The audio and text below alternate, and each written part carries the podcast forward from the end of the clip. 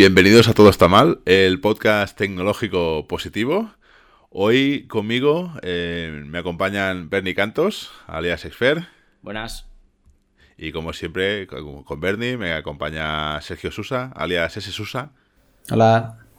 Y hoy, hoy no hay invitado, hoy vamos a hacer, digamos, el, el núcleo duro, porque hoy nos viene un tema muy interesante y nos lo vamos a jugar nosotros. No hemos querido traer a nadie más para que dé la cara.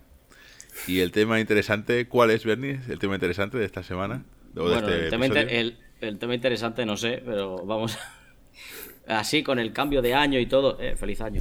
Eh, década. hemos pensado. Y de, década, eso es discutible. Eh, habíamos pensado en hablar sobre previsiones de qué va a pasar en los próximos 10 años o dentro de 10 años, cómo vamos a estar. seguramente el spoiler es peor. Mal. Pero ya veremos. Positivos, positivos. Yo sé que todo está mal, pero bueno. Todo está mal. muy bien, muy bien. A ver qué sale de aquí. ¿Quién se quiere lanzar al agua a primeras? Sí. No, a ver, lo, que, lo que hemos hecho es básicamente, cada uno nos hemos preparado en secreto una serie de predicciones y a ver qué pasa. Así tiene más vidilla. Y yo, si queréis, em, empiezo yo a, a, aquello, a lanzarme al agua. Venga, tírate de cabeza. Entre, entre el 2010 y el 2020, ningún año va a ser el año de Linux en el escritorio. Eso es trampa. porque, porque lleva sin serlo desde el 2000 hasta el 2010. No, pero tú piensas que yo, lo hago por positivismo, ¿sabes? Te decir, ah, o sea, sé, que me voy a equivocar, con lo cual igual, igual algún año acertaré. Pero al final es curioso, ¿no? Porque al final esta es la típica predicción chorra tecnológica que mucha risa, jiji, jaja, pero al final Linux está en todos los lados, en todos los móviles que te puedas tirar, en casi todos los servidores que puedas utilizar de internet, en, en coches, en es que bueno, en, en sistemas embedded, en 10.000 historias. Y al final es como, mira, no está en escritorio, bueno, uy, ya ves, hoy, voy a llorar mientras me, me, seco mis ojos de llorosos con fardos de, dinero. Bueno, no porque es open source, pero, pero si fuese private source sería ahí con fardos de dinero, ay, ay, ay. Ya, ya. Algo hay ahí también, un poco. Han metido cabeza un poco en el mundillo de gaming y tal, pero creo que nunca, nunca va a ser lo mismo. O sea, no. Es, es muy difícil que Linux meta cabeza en, un entorno que no sea de desarrollo. O sea, es, bastante complicado. Y aún, y aún en entornos de desarrollo hay muchísima gente desarrollando en Mac, ¿eh, Miquel? Que gente, preciosa, encantadora, vamos, lo mejor. Así que sí, yo, yo auguro que tu vaticinio va, va, a ser va a ser correcto. Vamos a estar 10 años más sin, que, se puede decir que cada año va a ser el año de Linux en el escritorio y cada año no lo va a ser. Por supuesto. Claro. Yo, tenía una predicción similar, pero con otra empresa. a ver, a ver. Yo, digo que de aquí a 10 años yo creo que la gente se va, se va a volver loca y ya, ya, no serán accesibles los móviles, ni los ordenadores, ni nada de esto de Apple. O sea, se, va, se van a dar la espalda y no van a dejar de comprar y se va a ir a la quiebra. Mira, fíjate. En el dato de mierda te voy a dar una predicción que hizo cierta persona hace unos años que se ha tenido que ver con patatas relacionada con esta empresa. Pero no, no. Me lo imagino. Yo, aquí tenía esta teoría que es, sí que es cierto que el mercado móvil o el mercado de, dispositivos cada vez está más loco y no solo Apple, sino tú te juntas con Samsung o Huawei o, o casi todos los fabricantes excepto los chinos de gama media y los móviles cada día son más caros. Pero al mismo tiempo creo que va a empezar a haber una pequeña tendencia que han abierto estos, estos, fabricantes de gama media a que los propios fabricantes de alta gama empiecen a sacar productos de a precios razonables. Y yo creo que, Apple es, de los primeros que, va a empezar a... No de los primeros, pero yo creo que va a seguir esta tendencia de empezar a sacar productos mejor de precio. Porque al final les funciona muy bien. Tienes un iPhone XR que, que lo están vendiendo como churros, que es un iPhone a un precio asequible. Asequible que es un pastón, pero pero no es los 1.400 euros del, del flagship. Madre mía. Y más le vale, porque es que últimamente, o sea, realmente están sacando eh, móviles de que otras marcas ya son, para otras marcas ya son antiguos, lo están sacando ellos rebrandizados en Apple y están, bueno, sí, están sacando pasta porque son carísimos, pero sinceramente es, hardware antiguo ya. No sé. Pero esto, esto era un podcast tecnológico sin hablar de tecnología, ¿no? O sea, ¿por qué estas predicciones tan tecnológicas? Bueno, no pasa nada. Yo, yo, te voy a hacer una producción nada tecnológica. Venga, tírate. Preveo que en 10 años Facebook no existirá. ¿Eso qué es? Así, a lo bestia. ¿Quién, quién, es Facebook? no, al final me parece una tontería, ¿no? Pero al igual, al igual que, que, la gente cuando empezamos nosotros en Internet, que era como los albores de Internet, la inocencia de Internet, eh, estos movimientos así y tal, yo creo que a poco a poco la, la gente joven e incluso hasta la gente menos joven o la gente mayor se empieza a dar cuenta de la importancia de la privacidad. Y la privacidad de tus datos, la privacidad de... Vamos, que hay gente que se mosquea mucho con esto últimamente. Y ya no gente a nivel de técnico, que eso ya siempre hemos sido más cautelosos con la privacidad, sino a nivel mainstream, o lo que podría ser el, el típico conocido como la tieta, o el padre, o la abuela, o lo que sea. Entonces, sospecho que si Facebook sigue haciendo lo que sigue haciendo, pues la, eh, básicamente creo que en 10 años desaparecerá. Y ese 10 años desaparecerá, igual la empresa sigue estando, pero creo que llegará a pasar algo parecido a lo que le pasó a Yahoo en su momento, que bueno, que no han desaparecido del todo, pero mm. vamos, es como si hubiesen desaparecido. No sé, a mí me da la impresión, es una predicción que se basa en la errónea premisa de que la gente cada vez va a saber utilizar mejor los, las herramientas. Y para mí, realmente es una pena, es muy triste ver cómo hoy en día tenemos acceso a información que hace 10 años era una puta locura tener acceso a esto.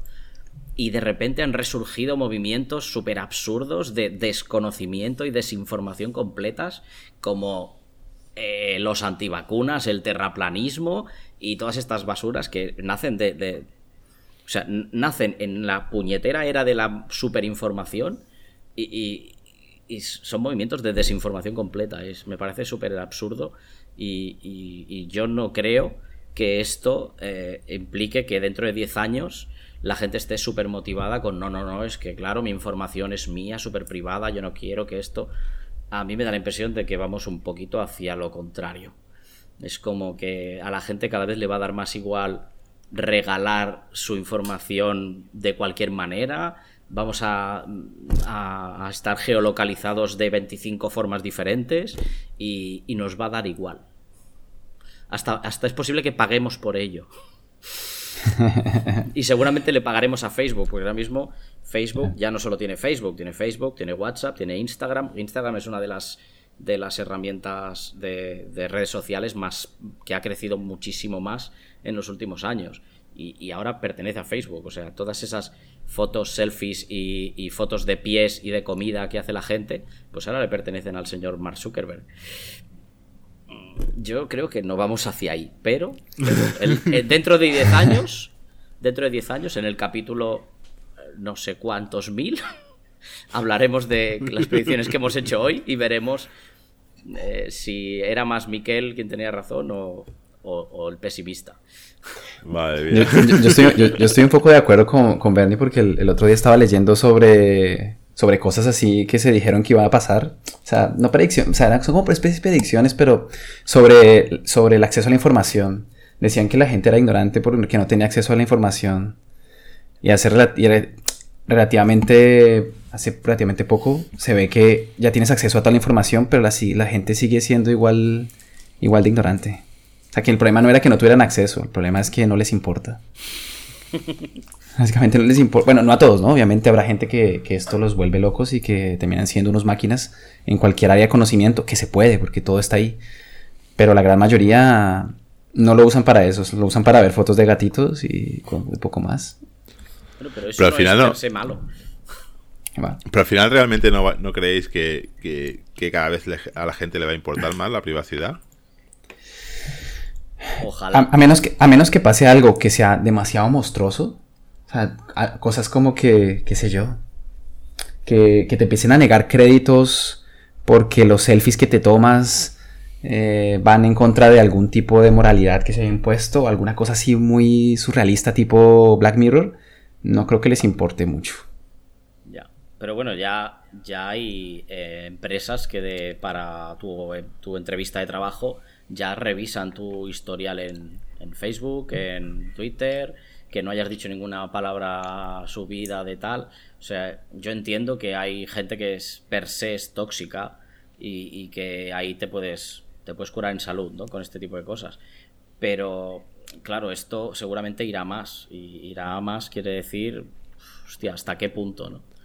probablemente hasta ese punto de, tenemos que dar un crédito mm, bancario, pues a lo mejor hay que investigar a esta persona, esta, este, qué IPs ha tenido, a dónde se ha conectado, etcétera, etcétera, ¿no? Da un poco de miedo. Y, eh, yo no creo que a la gente le esté dando suficiente miedo. Claro, yo, por, yo, por ejemplo, debo ser de las. No de las pocas, porque cada vez empiezan a haber más, de gente que, que he sido usuario de Facebook y he dejado de ser usuario de Facebook. De hecho, he borrado mi perfil, he borrado todos los datos.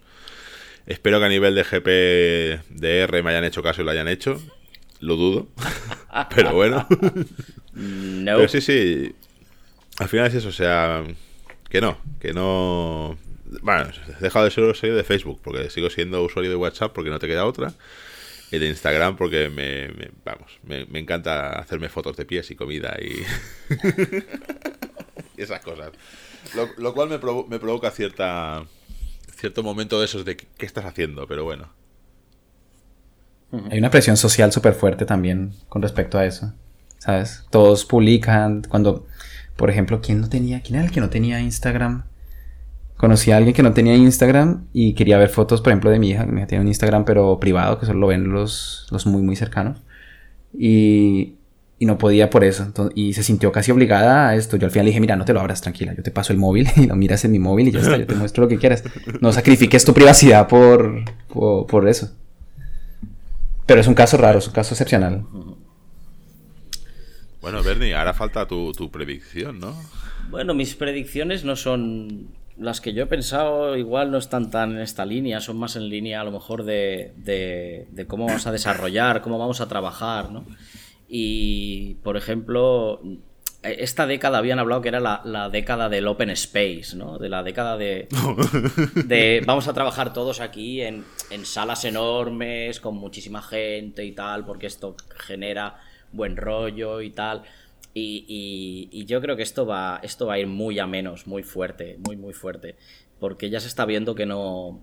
que no ha salido bien, vaya, no se podía saber.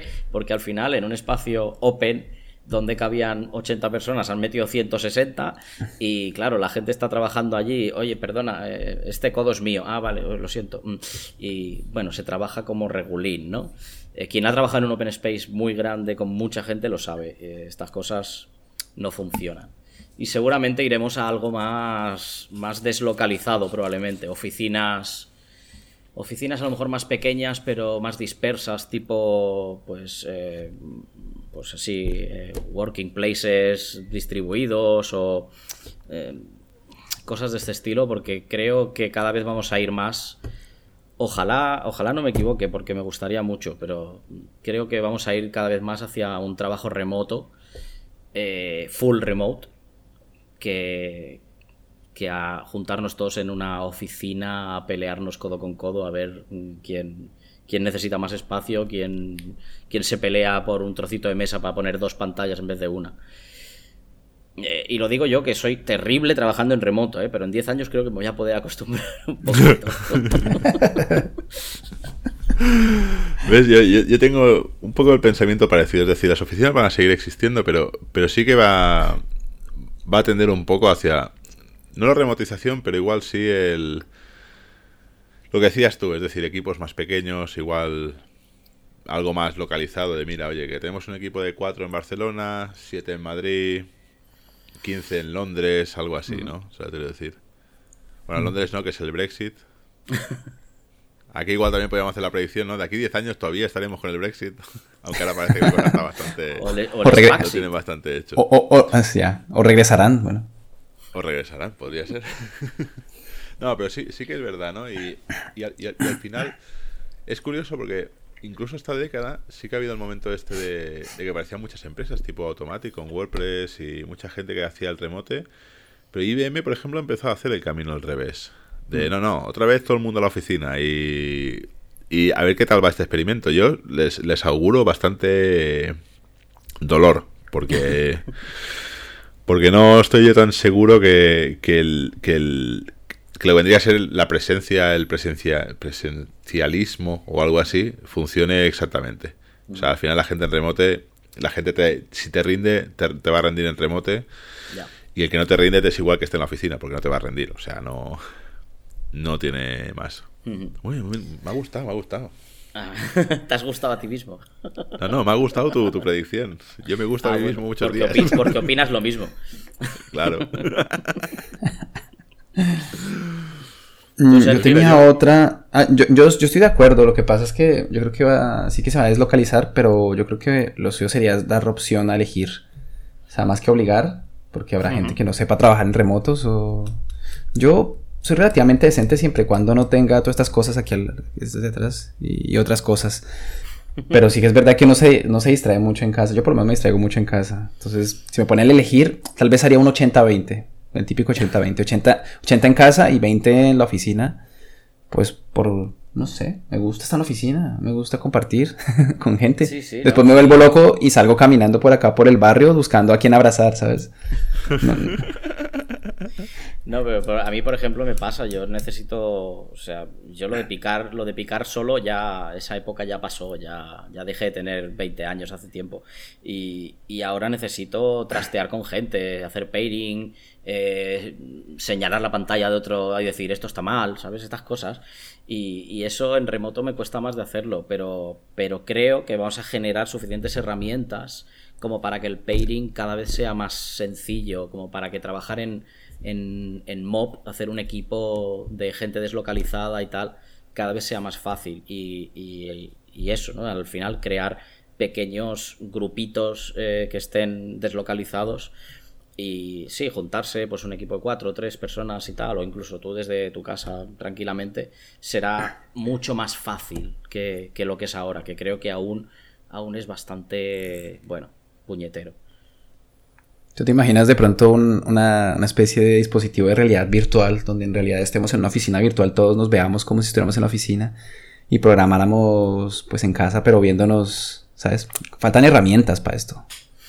Sí, por eso digo que, bueno, en 10 años, hostia, ¿qué ha, ¿qué pasado en los últimos 10 años? Hemos evolucionado bastante a nivel de herramientas. Hay, hay muchas que, bueno, eh, un IDE no ha evolucionado tanto en, en, cuanto a visualmente, pues sigue siendo un IDE, sigue estando ahí en una pantalla, sigues teniendo, pero claro, las, las capacidades que tiene ese IDE no tienen nada que ver con las que tenía un IDE hace 10 años. Eh, ha mejorado muchísimo a nivel de, de asistencia, ¿no? A nivel de, de introspección de, toda la información que tal, o incluso de eh, vincularse con herramientas externas como, yo que sé, pues como Jaira, como Trello para decirte, pues ah, eh, tienes que hacer tal, tal. O sea, hemos mejorado muchísimo y, en 10 años yo creo que va a cambiar muchísimo también el paradigma, ¿no? De cómo vamos a seguir trabajando. Y eso va a repercutir en, cómo vamos a trabajar, ya no solo a nivel de, picar, sino a nivel de, de, dónde podemos estar picando y, dónde, y con quién vamos a poder estar. ¿Ves? Yo, yo en, hablando de esto de la realidad virtual, otra de mis previsiones interesantes a nivel de este es no va, no va a haber, la realidad virtual en 10 años más va a seguir sin funcionar. es decir, a ver, sí, o sea, está muy claro, ¿no? Siempre, a mí me hace mucha gracia porque es como algo cíclico. Igual hace 20 años la gente decía, no, esto de la realidad virtual es la hostia. Y de golpe, pues lo dejó de ser. Es decir, no, vamos, es que tecnológicamente no, no podía llegar a ser la realidad virtual. Era, bueno, una, una novedad, una moda, un lo que tú quieras llamar. Ahora sí que tecnológicamente tenemos muchísima más potencia, eso está clarísimo. Pero no viene a ser exactamente lo que vendría el ejemplo este de realidad virtual de yo qué sé si pensamos un poco esa realidad virtual de del libro este libro barra película de Ready Player One que se ponen en un casco y notan todo es un videojuego pero es como es como un mundo y tal y cual yo creo que todavía no estamos ahí Y en 10 años tampoco estaremos ahí, porque es un follón. Bueno, ojalá me equivoque, pero es un follón muy gordo como para, para decirte que hasta en 20 años no vamos a estar ahí tampoco. Ya, no, yo recuerdo en el 93 ya se hablaba de estas cosas, ya había algunas salas de IBM en el que había cosas súper super básicas y súper simples de realidad virtual. serían ya incluso cascos enganchados al techo. Estamos hablando de hace muchos años. y, la cosa tampoco es que haya mejorado demasiado. O sea, hay que reconocer que es una pasada cómo está funcionando ahora la realidad, virtual, la realidad virtual, realidad aumentada, etcétera. Pero han pasado más de 20 años y pues, no, veo que el salto haya sido tan bestia, ¿sabes? Es como, uff, nos falta muchísimo para llegar ahí, ¿no? Y, creo que, ahí, ahí sí tienes un poco de razón, Miquel, ¿eh? es como, nos falta mucha chicha para, para que esto, yo qué sé, para que esto se vuelva mainstream. Es bastante complejo a nivel de artilugios, a nivel de procesamiento, procesamiento de máquina. Eh, no sé, no sé si estamos preparados, pero 10 años es que dan para mucho. No, no, y, hasta incluso el tema de la realidad aumentada, es decir, sí que tenías proyectos muy interesantes, como el tema este de las HoloLens de Microsoft, que parece que vaya a ser la rehostia, pero no acaba de llegar. Y además es lo mismo, es decir, ¿qué, qué, uso práctico puede llegar a tener una aplicación así? Sí, puede servir algo pues igual para temas algo muy concretos, muy especializados, que si mecánica, que si medicina, que si cosillas así, pero tú no vas a ir por la calle con la mierda de esas. O, como, o, o, las gafas estas de, las Google, Glasses. Glass. Lo mismo, eso parecía que iba a cambiar el universo y... Mm, bueno, fue, un bluff, brutal. Fue otro Google Plus. Total. Bueno, es porque el hardware no da todavía, yo creo. pero, es el hardware. Si fuera un, un, un wearable, ¿cómo se dice? Un vestible. ¿Sabes? Un, uno que sea más sencillo de llevar, que no estorbe. Así como en Black Mirror, por ejemplo, las lentillas estas, o sea, la, ¿cómo se llama? La cosita esta que se ponían aquí atrás. Que no estorbaba para nada y te daba una potencia. Bueno, no es que estamos haciendo spoilers acá hay una serie, pero. Pero vamos, que, que podías. Pasa muchos años. Ya, ya se puede hacer, ¿no? Sí. Se vale, pues, se vale. Sí, yo creo que el, parte del problema es el, hardware. El hardware está muy, voy a decir muy trillado porque desde, desde hace tantos años están pensando en la, misma gafa de realidad virtual. Están ahí estancados tratando de mejorarla para que se vea bien las gafas y no han pensado en otra solución de algún tipo. Puede ser, puede ser. Igual en 10 años se te ha ocurrido a ti algo. Hombre, ojalá. Ojalá. Estaría, estaría llorando en billetes. Pero mi predicción es, ninguna predicción tiene eso. de las mías. yo, tenía otra predicción. Venga, dinos. Dime Mira, yo tenía una que, una que, que esta es un poco, bueno, yo creo que en 10 años lo que va a pasar es que el, combustible fósil va a ser reemplazado por las energías nucleares, que van a ser el soporte de las energías renovables. Las renovables tiene el problema que no pueden ser continuas, ¿sabes? Dependen de, fenómenos, de fenómenos climáticos físicos y de soporte van a estar las nucleares, que últimamente parece que la tecnología nuclear ha mejorado bastante. De hecho, estaba siguiendo a un, tío en Twitter, creo que se llama Operador Nuclear, creo que se llama. Que este tío, pues, trabaja en una, esta nuclear y, da cosas bastante interesantes y unos tips bastante curiosos. Por ejemplo, los desechos, una cosa que me enteré, por ejemplo, los desechos nucleares. Mm, si bien son desechos, es porque no se ha podido extraer toda la energía que se debería extraer. Cuando, cuando los procesos nucleares mejoren, todos esos desechos que estaban enterrados en algún lado se pueden sacar y se pueden seguir extrayendo la energía que ahora sí podrán sacar.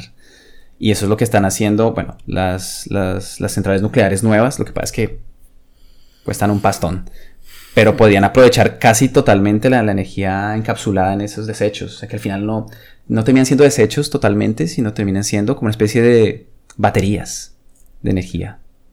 Pero claro, para eso necesitan unos cuantos años ya para mejorar. 10 años, yo le digo. Aquí, es curioso porque estuve leyendo hace un par de semanas un artículo muy interesante sobre la energía nuclear, lo que decías tú, los desechos y tal, y cómo en los años 60, 70 encontraron una tecnología que era básicamente utilizar eh, sal fundida sales de uranio y tal y cual fundido, o sea, como una especie como de magma o algo así nuclear. Y eso era 20.000 veces más seguro que, las, que lo que estamos utilizando ahora y encima se podía conseguir eh, reutilizaciones brutales del propio combustible y al final, digamos que el desecho que quedase fuese de una radioactividad muy baja porque lo que decía Sergio ya se había utilizado todo. Y al final no se utilizó, o sea, no, se llegó a utilizar de manera comercial o de manera a gran escala por un tema de fallo tecnológico, porque al final el tema de la sal, la sal es muy corrosiva y, y, digamos, no había en ese momento un material suficientemente bueno como para tener un reactor que durase muchos años y pudiese dar un beneficio económico interesante. Pero hay un par de startups mundiales que sí que están, han encontrado, además son de, países nórdicos, o sea, no es algo, teóricamente son un pelín más serias, deberían. Deberían. Y, y, han empezado, digamos, a hacer ingeniería suficientemente de materiales como para empezar a tener reactores interesantes. Además es algo muy seguro porque eh, la propia sal hace que contenga la radiación de manera que si se hay un problema se puede enviar toda esta sal fundida a un recipiente y la reacción nuclear parará por sí sola y no habrá las liadas tipo Fukushima o, Chernobyl. Es algo súper interesante. Pero bueno, el problema de esto a mí me encantaría y, seguramente el camino vaya por estos, incluso a temas de, de, fusión nuclear con el reactor ITER y tal y cual pero no sé yo si la gente está lista para empezar a abrazar la energía nuclear otra vez con las historias que han pasado en el pasado tipo Fukushima o, o Three, Mile, Island o, Chernobyl. Igual hay demasiado miedo. Ya, pero también hay mucho alarmismo.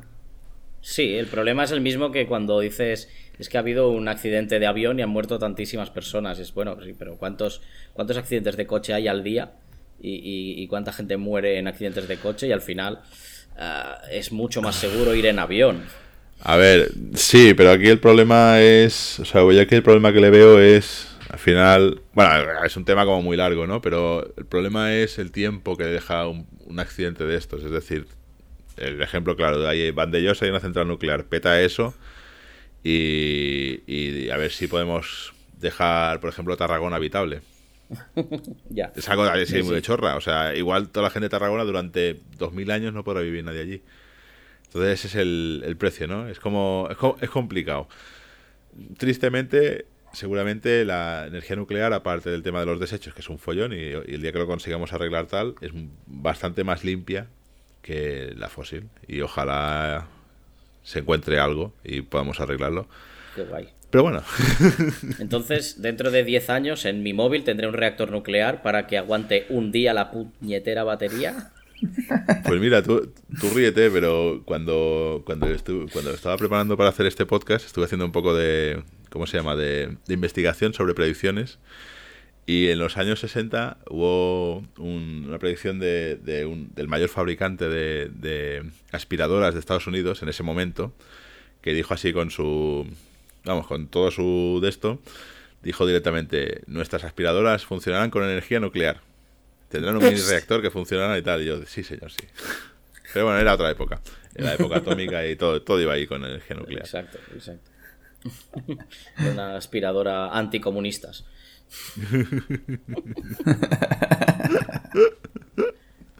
vale. Ay, Dios mío yo quiero cambiar un poco así el, tema. Es mi predicción, es otra vez volviendo al cómo vamos a trabajar. Mi predicción es que en 10 años el Agile va a morir. Mira, esa la tenía yo en la lista también, fíjate. Ah, me he adelantado. Ah. El, Agile va a morir tal como lo conocemos. Tal como lo conocemos. Es como. Yo entiendo, esto es una cosa que ya predijo también Laia en, el, el, podcast cuando nos visitó pero es como la figura del product owner como tal va a desaparecer porque se va a ir eh, como difuminando y diseminando en el resto de, la gente que está en el software development. incluso eh, es, la gente que está haciendo de, product ownership podría ir migrando poco a poco y, convertirse también en que yo creo que no les queda mucho ¿eh? para, ser eh, gente que desarrolla software, de alguna manera. Al final, ah, todo el proceso que hay ya es suficientemente intenso a nivel de dominio, a nivel de, organizar, a nivel de, hacer las preguntas correctas a la gente adecuada y, de obviar a la gente no adecuada. Y, creo que es, un, es una tarea que poco a poco eh, se va a ir difuminando más y, diseminando más en la gente del equipo y del, equipo de desarrollo y que creo que, va a cambiar mucho la manera en que vamos a trabajar a este, este nivel. Creo que, como, como, dijo Laia, el, el, Agile ha venido aquí para, para dejar, dejar su huella y desaparecer. Pues mira, yo, yo aquí hablando de desaparecer, porque además el, pensamiento mío era exactamente igual que el tuyo, te voy a hacer desaparecer algo más todavía. Con la creación de nuevos lenguajes tipo Dark, el Dark Lang, que es algo súper chulo y súper hype, aunque no va a funcionar, pero, pero bueno, es un camino muy interesante. Creo que va a acabar desapareciendo la figura del programador per se a nivel de backend. y, ahora, y, ahora, y, ahora, y ahora me voy a explicar. Creo que va a existir una revolución y va a ser algo igual no 10 años, sino 5 años, de que cada vez más habrá más backend as a service. Es decir, tú ya tienes cosas como, como el Amplify de Amazon, eh, Darklang en cierta manera también es un poco backend as a service. Eh, empiezan a haber cosillas que hace que el backend o la programación de backend vaya desapareciendo y tú simplemente hagas tus aplicaciones a nivel de frontend, que es lo que a ti te da el, el hecho diferencial en el 90% de las aplicaciones. Está claro que, en una aplicación de contabilidad, pues el frontend no, no te da eso. Pero al final, algo de una red social, cualquier cosa que tengas en el móvil, es el, hecho diferencial entre una cosa y la otra es el frontend. Porque el backend al final suele ser algo como guardo este dato, subo esta foto, eh, hago esta petición a esta API, envío un SMS, eh, cosas como muy como muy estándar y, y, sobre todo cuando, cuando acabas haciendo muchos proyectos parecidos o muchos proyectos. Yo, creo que el 90% de los proyectos que he hecho, más o menos es repetir lo mismo 20 veces distinta con pequeñas modificaciones. Entonces sí, sí que es cierto, y aquí es un poco también lo que hablábamos en su momento con Javi, que llegará un momento que sí que hay empresas que van a tener backend, porque eh, está claro que el backend as a service no va a llegar a cubrir todos los casos de uso, no va a llegar a cubrir todo, pero para hacer un, un mock-up rápido, para hacer un prototipo, para hacer tal, yo creo que es algo que va a venir para quedarse. Mm. Bueno, sí, yo a nivel de front te, compro que va a haber muchas herramientas para hacer RAT y para sacar MVPs rapidísimos y que, que esa idea itere fácil y tal, pero hay, hay muchas hay muchas cosas que no, no, se pueden hacer aún. A lo mejor estoy intentando defender eh, mi, trabajo como backend developer, pero creo que hay, muchos trabajos de minería de datos, de, cruce de información y tal, que, a día de hoy aún no se pueden hacer de una manera genérica, por así decirlo, que tienes que... son muy custom. Y, sí que entiendo que poco a poco habrá muchas herramientas eh, para, bueno, para simplificar estas tareas, ¿no? Para simplificar este trabajo pero tampoco creo que los lenguajes de programación vayan a cambiar suficiente como para permitirte el, lujo de, no tener backends, ¿no? Es, mírate, el lenguaje este Dark. Dark Lang. La cuestión es que me suena, ¿eh? me quiere sonar. ¿eh? Sí, sí, no, no, lo presentaron hace. A ver. Eh, el concepto mola mucho, la implementación seguramente sea bastante. ¿La implementación está hecha en front? Eh, bueno, es curioso, mirároslo. es algo bastante. A ver, la historia es que el concepto mola muchísimo. Y al final es simplemente, tú te das cuenta que una aplicación es una base de elementos interconectados entre ellos y se pueden hacer cosas muy chulas. Y es un lenguaje que está hecho para gente que no sabe programar. Aunque después si mm. sabes programar puedes hacer cosillas. Más cosillas. No sé, Bueno, yo, en ese orden... Sí, yo no cobro nada de eso, ¿eh? O sea. Pero bueno, hablando de esto, si algún, ya, ya, no cobras nada de eso, pero, pero estás tirando piedras en nuestros tejados y en el tuyo no. No, no, no, aquí cada uno se defiende. Pero el frontend, el frontend siempre. pues es igual, chicos. Si yo soy full stack, tanto te hago un frontend como una tortilla de patatas, lo que haga falta. Voy a hacer otra predicción. De aquí a 10 años habrá 25.000 frameworks más de JavaScript. pues, pues mira, Ahora, no, ríete, ríete. No, no, no, me quería meter en una predicción así tan técnica, pero te diría que de aquí 10 años, JavaScript como JavaScript no se utilizará. Oh, qué pena. Nos vamos a echar mucho de menos. Sí, utilizaremos básicamente, yo creo que es la cosa irá por TypeScript y para cosas de muy alto rendimiento, WebAssembly. Pero, pero bueno, eso ya es como. No hablemos de tecnología tan, tan abajo. no, no, no, no, no. Nada, solo era una troleada. Esto lo, cortamos luego, ¿vale? Nada, nada. Yo, quería agregar que yo creo que en 10 años, eh, yo creo que todo el mundo va a ser programador. en serio. Como hace 10 años todo el mundo era disjockey, ¿no? bueno, todo el mundo actualmente todo el mundo es DJ. O sea, cualquier persona pone tres canciones, lo pone en la lista Spotify y sé que es DJ. O sea que, pero fuera de bromas, el, yo creo que el, con la llegada de la tecnología tan fuerte y a tantos ámbitos, yo creo que en, todo en todo lado tienes que saber hacer algo de programación, algo. Puede ser muy rudimentario, pero algo seguro.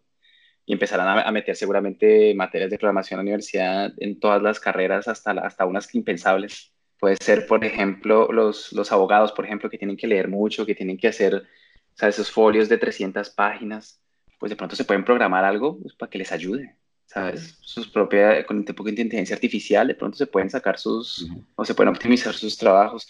Yo creo que, no sé si en 10 años, 10 años es, para estos cambios eh, como tan macros, de pronto se necesita un poquito más, pero seguramente irá para allá. Pues yo me imaginaría que va para allá. Sí, bueno, no sé si conocéis eh, algo de control numérico y tal, pero, pero hace muchos años ya que hay eh, máquinas eh, fresadoras, por ejemplo, que se, que se programan. O sea, es como quiero, quiero dar forma a esta pieza y esas piezas se, se, calculan con programas de CAD, se, se, compilan luego a unas instrucciones de una, de una máquina que, que se encarga de, de, de, fresar esa pieza y de darle la forma que tú quieres. Eh, los, robots con los que construimos... Sí, los, robots con los que se construyen los coches hace muchos años. Eh, funcionan con unas rutinas de eh, enrutado de, para, poder, bueno, para poder moverse todas en una especie de coreografía para, bueno, para hacer el coche lo más rápido posible mientras no se chocan entre ellas. ¿no? Y todo eso se programa. Entonces, no creo que estemos lejos de que, bueno, ahora mismo se, se hacen operaciones eh, quirúrgicas con robots gestionados pues, por, por manditos y por controles remotos y con tal. Eh, no creo que estemos muy lejos de programar estas cosas. El tema es, ¿queremos dejar en manos de un robot según qué cosas? ¿De un robot programado por humanos? Hay que ponerle este por lo menos. Yo he tirado la base de datos cuatro veces hoy y se supone que sé lo que hago. no, sé, Rick. o sea, quiero decir, no sé, ¿eh? Bueno, mártires se necesitan siempre, o sea que. Madre mía. Yo creo, mira, yo, mi última predicción por hoy va a ser que creo, aunque esto no sé si es predicción o más esperanza, que las empresas o organizaciones o como le queramos llamar, cada día van a ser más, más van a cuidar más a la, a la gente o a su gente que lo que está pasando. O sea, yo creo que va a haber una migración hacia, hacia cuidar a la gente. Es decir, el rollo este de tipo people first, pues va a ser un poco así y creo que eso se va a extender muchísimo más, porque al final, incluso a nivel económico, eh, creo que tiene como mucho sentido y al final, si lo típico, ¿no? Si tú, la empresa mira por la, por, por la salud, no, la salud no, por el bienestar de sus trabajadores, eso al final hará que los trabajadores trabajen más o trabajen mejor y al final todo eso revertirá en beneficios, bla, bla, bla, bla, bla. Pero al final creo que va a haber un poco este, este cambio de paradigma, ¿no? Esas empresas de, de beneficios primero y después lo demás va a ser al revés. Primero la gente y eso nos llevará a los mm. beneficios. Mm de acuerdo. Mm, yo, yo también quisiera agregar, yo tenía uno acá escrito sobre eso justamente, sobre la jornada laboral, de hecho. Que la jornada laboral, yo creo que, yo creo que en 10 años van a ser tres días a la semana. oh, tío, Sergio, te, te, voy a votar como presidente ya. Y aprovechando, voy a, voy a postular mi candidatura a presidencia. No, seguro se van a, se van a dar cuenta que, que trabajar, eh, ¿cuántos son? ¿32, 35 horas a la semana? Eh, no, tiene, no tiene sentido. Se dan cuenta aquí, que la persona aquí, aquí, se trabajan 40, ¿eh, Sergio? Ojo, cuidado. No, ya, ya, ya. No, si yo. Mira, de, donde yo soy se trabajan más 50, 60, no sé. Y, y, no pagas. O sea, que, Yo tengo la esperanza. ya, yo sí, es, es como ojalá, ¿no? O sea, no sé si sería una predicción, para mí es un wish, al menos tener una, jornada laboral de seis, horas diarias, cuatro o cinco días semanales, y lo que decía Miquel, ¿no? De cuidar a, cuidar a la gente y tal. Creo que es algo que se está haciendo muy fuerte en, en bastantes empresas tecnológicas pero creo que también igual es tarea, no sé si es tarea nuestra a lo mejor o, no, pero, pero hay, un, hay un trabajo ahí de hacer que el resto de empresas vean que eso tiene que funcionar, vean que eso, que eso les sale a cuenta, porque sinceramente yo creo que en ese sentido somos muy privilegiados, nos, nos cuidan muy bien, sea por lo que sea, y, hay otros sectores que están, bueno, están mal viviendo, trabajando muchísimas horas, incluso ahora que han puesto eh, la ley de que hay que fichar, se han buscado la manera de que de sacar, de sacar tajada de esto y trampearlo y tal, y es como, ah, me da la impresión de que no todas las empresas están, están por la labor y, y aunque 10 años sean muchos, me da la impresión de que dentro de 10 años va a seguir habiendo gente que quiera tangar a sus trabajadores muy fuerte. Entonces, no sé qué cambio de mentalidad tiene que haber eh, en este país ya eh, para que esto ocurra de una manera orgánica y que no sea al revés, que, que nosotros sigamos siendo privilegiados y que de alguna manera se nos, se nos tache por ello, ¿no? Y se nos, se nos eche en cara de, oh, pues mira, vaya, encima que, que tenéis la suerte de tal, y es como, hostia, pues a nosotros hemos llegado hasta aquí de alguna manera, ¿no? Y, por qué, cómo podemos hacer que, en los demás sectores también esto ocurra, ¿no? Y creo que es, es, algo muy jodido, ¿no? ¿no? No creo que encontremos una solución nosotros de manera tecnológica de, conseguir esto. No sé cuánto de lejos estamos ni cuánto de, de, difícil va, va a ser, pero, creo que, es importante que, vayamos hacia ahí.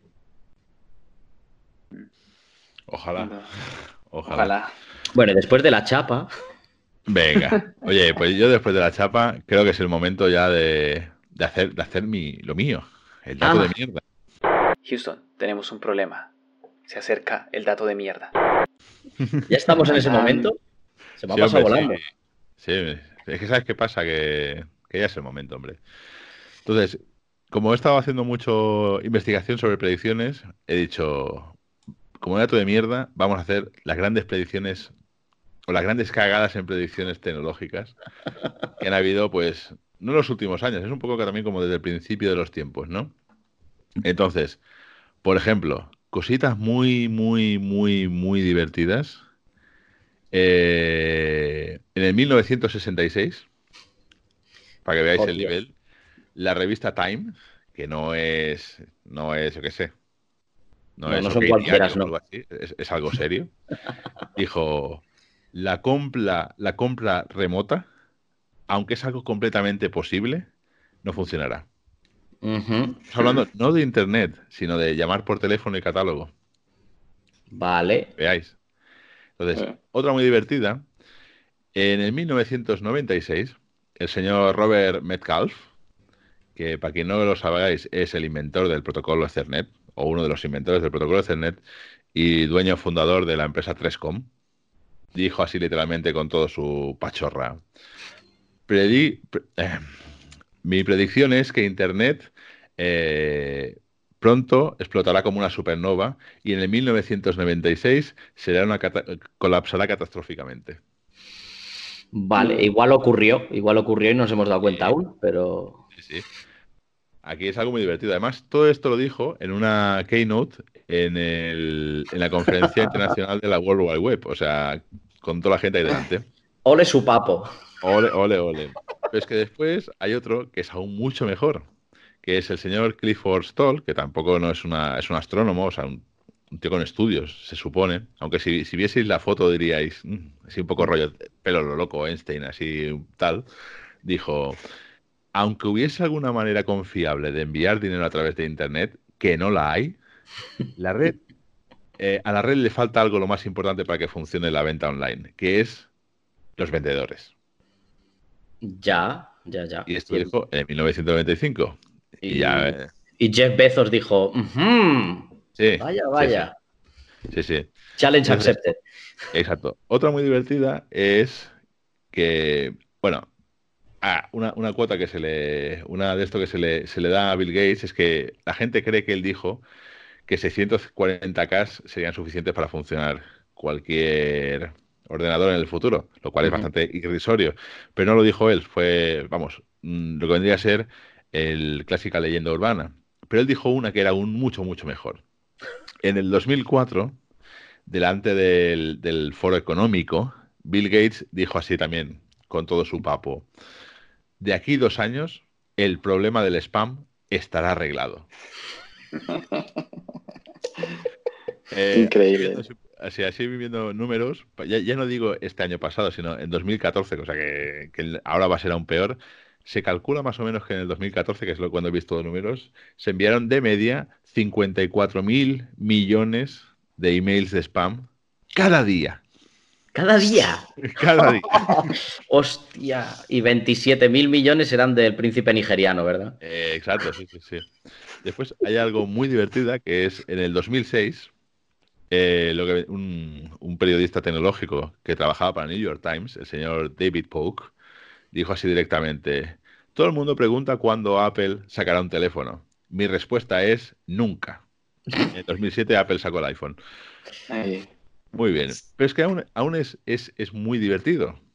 Justo en el 2007, cuando Apple sacó el iPhone, vino nuestro gran amigo Steve Ballmer y dijo así directamente, no hay ninguna posibilidad que el iPhone tenga ningún tipo de, de, de mercado y vamos, que no, el iPhone no va a funcionar. Ah, pues sí, era un boca chancla de cuidado ese hombre. Pues que estoy hablando de boca chanclas, eh, lo que vendría a ser el señor Ken Olsen, que era uno de los directivos o el presidente de la empresa DEC, que después acabó siendo Compaq, o sea, de, los ordenadores del principio, dijo así directamente, no veo ninguna razón por lo cual nadie va a querer un ordenador en su casa. muy, muy grande. O sea, estaba todo, todito, todito, todito, todito lleno de boca chanclas. es que aún hay uno que es un más divertido, que es Steve Chen, que así, si no sabéis quién es Steve Chen, fue el CTO y cofundador de YouTube. Cuando estaban empezando, era como muy viral, cuando eran, una, cuando eran una startup, dijo así directamente, creo que no hay tantos vídeos que yo quiera ver. Ya, bueno. Igual no le he dado like a ninguno. Ah, puede ser, puede ser. Pues que ahora hay un más divertido, más divertido, más divertido, que es en el 1981, Marty Cooper, que Marty Cooper es básicamente el padre del teléfono móvil. También dijo así, contra, tirándose piedras así encima de su tejado. Creo que los teléfonos móviles nunca reemplazarán los teléfonos fijos.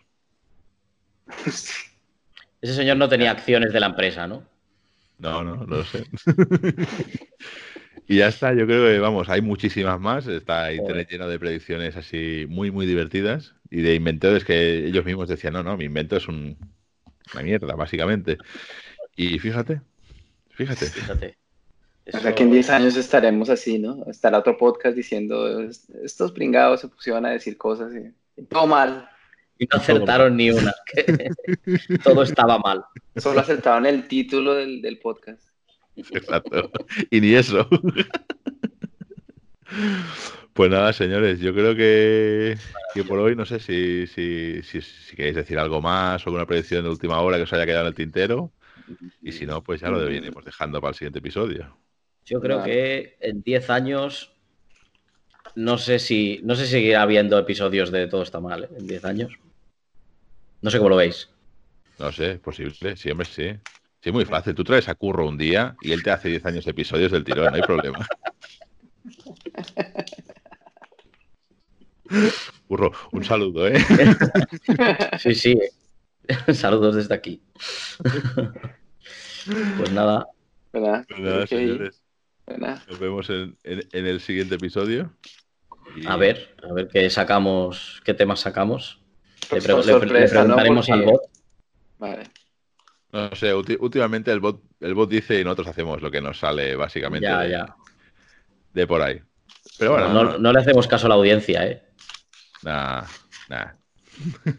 que se manifieste la audiencia. Que se manifieste. que, nos respondan, que nos digan cosas. Que vengan aquí a hablar con nosotros y se manifiesten. Mm. Decidnos cositas, audiencia. Bueno, señores, nos vemos en el, siguiente episodio. Ha sido un placer pasar el ratito con vosotros. Igualmente. equivocarnos en todas las predicciones. Ya está. En cuantas más nos equivoquemos, mejor. Sobre todo en las pues, pesimistas, ojalá. Sí, sí. Ojalá. Nos veremos. Venga, hasta otra. Adiós. Adiós.